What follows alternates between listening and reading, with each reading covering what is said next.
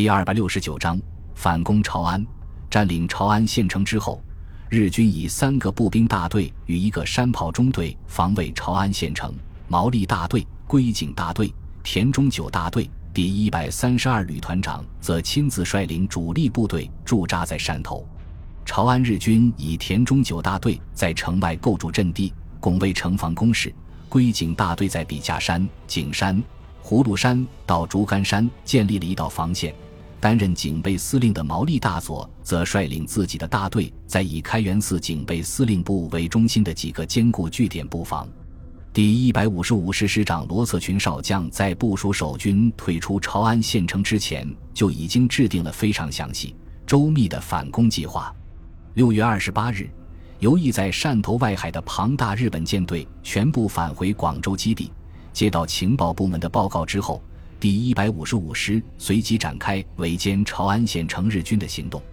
为了确保围歼成功，罗策群在朝安县城的外围集中了第一百五十五师的两个步兵团、广东保安第三、第四、第五团，合计五个步兵团，总兵力为一万两千余人，其中还不包括师部直属的炮兵团等部。另外，活动在潮汕地区的第十纵队和第一百五十五师的一个团进出潮安至汕头之间的公路，阻击日军可能的增援。其中，第一百五十五师第一团作为主攻部队，由南门突入市区；保安第五团负责掩护其侧翼安全；第二团分别攻击笔架山和竹竿山，以牵制日军增援；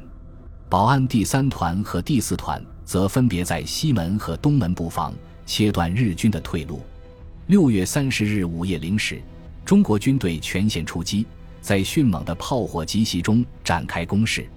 经过长达十五分钟的炮火准备之后，田中九大队在南门外的据点和工事，在重型榴弹炮的猛烈轰击下尽数被摧毁，只有少数坚固的暗堡保留下来。田中九从炮火密度和强度中推断，中国军队的兵力应该在师级规模。远远超过朝安守军的总和，于是当攻击部队发起攻击不久，就很聪明地放弃了城郊的次要据点，集中兵力退守南门。与此同时，驻守在笔架山的一个中队也撤到东门，以避免遭第二团的优势兵力围歼。日军的反应虽然出乎预料，但是丝毫没有影响到第一百五十五师展开攻势。第一团和第二团迅速推进到南门和东门下。日军则集中了六个中队的兵力在此防守，妄图依托坚固的城墙负隅顽抗。然而，日军没想到的是，中国军队在撤离朝安县城之前，偷偷地在城门楼的石板下面埋下数百公斤炸药。攻击部队在追击到距离城墙五百米外的地方停了下来，静静地等待炮兵引爆埋藏的炸药。几分钟之后，数十发炮弹接二连三地落了下来。大部分落在城墙的两侧，但是其中还是有三发炮弹准确地落在城墙上面，引爆了炸药。于是，在此起彼伏的炮弹爆炸声中，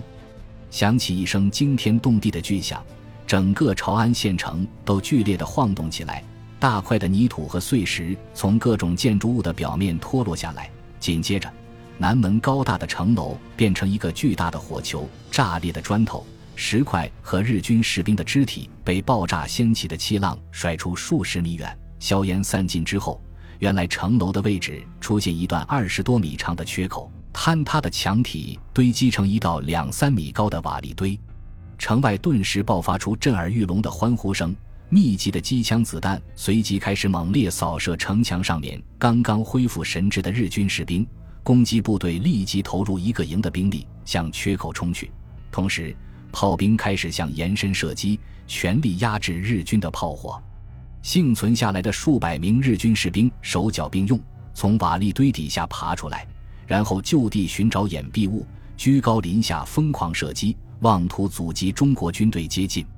凌晨两点二十分，第三营越过日军机枪火力的封锁线，迅速逼近到城墙下，然后连续投掷大量的手榴弹。把隐蔽在废墟当中的日军炸得人仰马翻，乘机突入南门，全营随即蜂拥而入。紧接着，后续部队也全速跟进，与残余日军在市区展开激烈的巷战。与此同时，第二团的攻击也进行得异常顺利。经过短促的战斗之后，迅速击溃了竹竿山日军一个中队，然后向葫芦山攻击前进。就在第一百五十五师主力全线展开之前的两个小时，第三团主力和第十纵队两千余人，借着夜色的掩护，悄悄推进到安部外围，忙碌而有条不紊地进行攻击前的准备工作。与此同时，在从小镇中间穿过的一条名叫义溪的小溪上游，五名突击队员身背五公斤重的竹制火油桶，悄无声息地下到水中，然后笔直地顺流而下。日军为了保障朝安和汕头之间的陆路联系，在咽喉要道安部驻扎了一个步兵大队和一个炮兵小队。由于日军在公路的两侧都构筑了比较坚固的工事，这里距离汕头又非常近。如果不能迅速击溃敌人的话，就会陷入苦战之中。等到天亮之后，日军轰炸机出动，攻守之势就会发生根本的变化。义溪在进入安部之前的一段，刚好在潮汕公路的左侧，与公路并行，两者之间的距离只有几十米，所以日军左侧阵地都构筑在溪水的另外一侧。为了方便联系，日军特意在小溪上面建起一座两米宽的浮桥。十几分钟之后，突击队员发现前面的河道上面出现一道淡淡的黑影，在朦胧的月色映照下不停地晃动着。浮桥到了。这时候，两名日军哨兵正蹲在桥头竹子搭建的瞭望台里面向四周巡视，但是却丝毫没有想到攻击会从水里面发起。游到浮桥下面之后，突击队员立即翻身上桥，迅速把火油倾倒在桥面上，接着。四名队员再次潜入水中，留在桥上的突击队长则取出重重包裹着的火柴，在竹子上面划着。桥面上的一点火光马上被日军哨兵注意到，立即高声喝问起来，同时拉动枪栓准备射击。可是还没等他们把枪举起来，一条火龙就从桥中间急速向两头扩散开去。与此同时，一个黑影从桥面上飞身跃入河水。然后消失得无影无踪。睡梦中的日军士兵刚刚被哨兵兵乒乒乓乓的枪声惊醒，没等他们跑出营房，十几发炮弹就已经落在阵地上。浮桥上的火光就是发起攻击的信号。短短十几分钟的时间内，连续三十多发一百五十毫米重型步兵炮弹准确地落在日军炮兵阵地，把炮兵阵地轰得天翻地覆。两门七十毫米步兵炮和十几门迫击炮全部被摧毁。这样一来，日军在接下来的战斗中就完全失去了炮兵的支援。攻击部队在漆黑的夜色中展开攻击队形，然后连续发射大量的照明弹，把日军阵地照耀得如同白昼一样。四个步兵连在轻重机枪和炮火的掩护下，向单独割裂出来的日军两个中队发起猛攻。日军阵地在各种口径大炮的持续轰击下已经被摧毁殆尽，人员的损失也非常严重。最后，当数百名中国士兵突入日军阵地的时候，只有两百多名日军冲出来迎战。日军虽然打得异常顽强，但是在兵力和火力都占压倒性优势的中国军队面前，被打得连连后退，不断有人被击毙在阵地上。最后。仅存的一百多名日军被驱逐到小溪的旁边背水一战，最后只有三十多名日军求水逃到对岸，才免于一死。其余的人全部被击毙在河滩上。解决了左翼的日军之后，攻击部队立即通过上游的几道桥梁推进到对岸，用迅猛的攻击击溃了日军的防守，将其驱逐出安部。随后，中国军队连夜构筑工事。准备阻击汕头方向的日军。七月一日早晨六点整，第一百五十五师已经相继攻克南门、东门和西门，并包围开原警备司令部周围的几个据点。毛利大队的残部盘踞在几座高楼里面，负隅顽抗；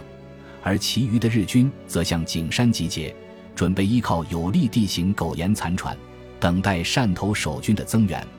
攻击部队采用了爆破作业的形式。一个个拔除日军的坚固据点，在炸药包和集束手榴弹、枪榴弹的持续攻击下，看似坚固无比的楼房轰然倒塌，里面的日军被炸得尸骨无存。在一个小时的时间内，肃清了寺庙周围的据点。最后，攻击部队集中了八门重型榴弹炮，对日军警备司令部进行覆盖射击，用数十颗炮弹把开元寺夷为平地。毛利大佐和百余名日军全部被炸死在里面。随后，罗策群集中了两个团的兵力，在重炮的掩护下，连续突击日军据守的景山。经过十几次冲锋之后，把守军的弹药全部消耗掉。最后，打光了最后一颗子弹的日军，挺着刺刀，哇哇怪叫着冲下山坡，被中国军队用机枪点了名。至此，朝安县城重新回到了中国军队的手中。后藤旅团长接到毛利大佐的告急电报之后，连夜集结部队，直到凌晨五点半钟才纠集到两个步兵中队。这时候，前线又传过来安部失守的消息，他立刻意识到朝安的守军已经没有机会生还了。不过，他还是率领援军紧急出动，在八辆坦克的掩护下向安部攻击前进。与此同时，两个中队的士兵乘坐汽艇从水路出发，直插安部后侧。早晨八点半钟，后藤旅团长正在指挥部队猛攻安部，却接到了毛利大佐的最后一封电报，知道自己的行动已经于事无补，只好停止攻击，回师汕头。